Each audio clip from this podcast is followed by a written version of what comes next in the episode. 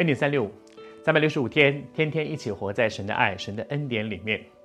在约瑟的身上，我看见我们的神是一位翻盘的神，翻盘，反败为胜，走到绝境了。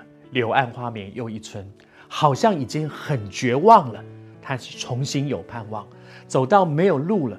谢谢主，在他里面，他就是道路，有他就有路。我求主今天也对你说，不论你现在走到哪里，有神就有路，因为他就是道路。耶稣说的，他是道路，是真理，是生命，有他就有路。谢谢主，在约瑟的身上，我们看见昨天和你分享，法老说，像这样的一个人，我明明看见他上他生命里面有神的灵在他里面。你知道，圣灵在我们里面，连一个不是基督徒的人都可以感受得到。求主神恩待我们，在上帝的恩典里面，我们能够活出神荣耀的凭据。不是我多会说，是我活出来的。会不会让别人觉得说，你们说神是爱，这个基督的身上真的有爱？你们说神是智慧的源头，我真的觉得他身上有一个很特别的智慧。多盼望，在我周围的人，在我身上看见神荣耀的同在。那么接下来呢？接下来在这个过程当中，你就会看见这位翻盘的主给约瑟生命里面多荣耀的一个恩典啊！法老怎么说？法老就对约瑟说：“神既然将这些事情都指示你，你看啊，神是会把他要做的事情指示给人，透过一个梦指示给法老。法老不懂，但是谢谢主，属神的约瑟有从圣灵来的恩赐。记得前两天我们就在讲说，这叫做知识的言语，他知道神的意思是什么。”神把那个启示给他，不是约瑟会算命，不是约瑟特别灵，而是神启示给约瑟。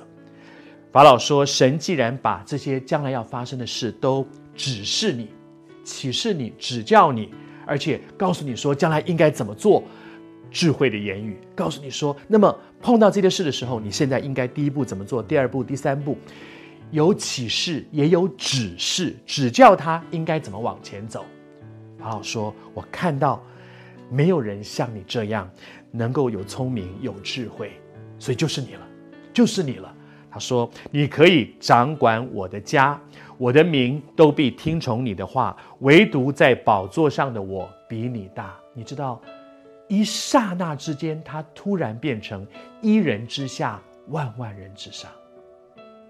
你知道，我我我我真的常常想说，约瑟从那个皇宫里面走出来的时候，一定在想。刚才发生了什么事啊？怎么会这样呢？我走出监狱，走向王皇宫的时候，还不知道这下接下去会怎样。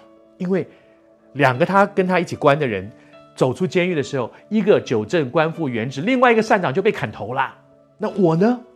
我相信他走出监狱的时候，心中忐忑不安；而现在走出王宫的时候，说到底发生什么事啊？都在神的手里。神一夕之间，一刹那之间翻盘。我奉主的名祝福你，你要紧紧抓住神，在你最困难的时候抓住神。我求神让你看见，我们的主是翻盘，是即使洪水泛滥，他仍然坐着为王的神。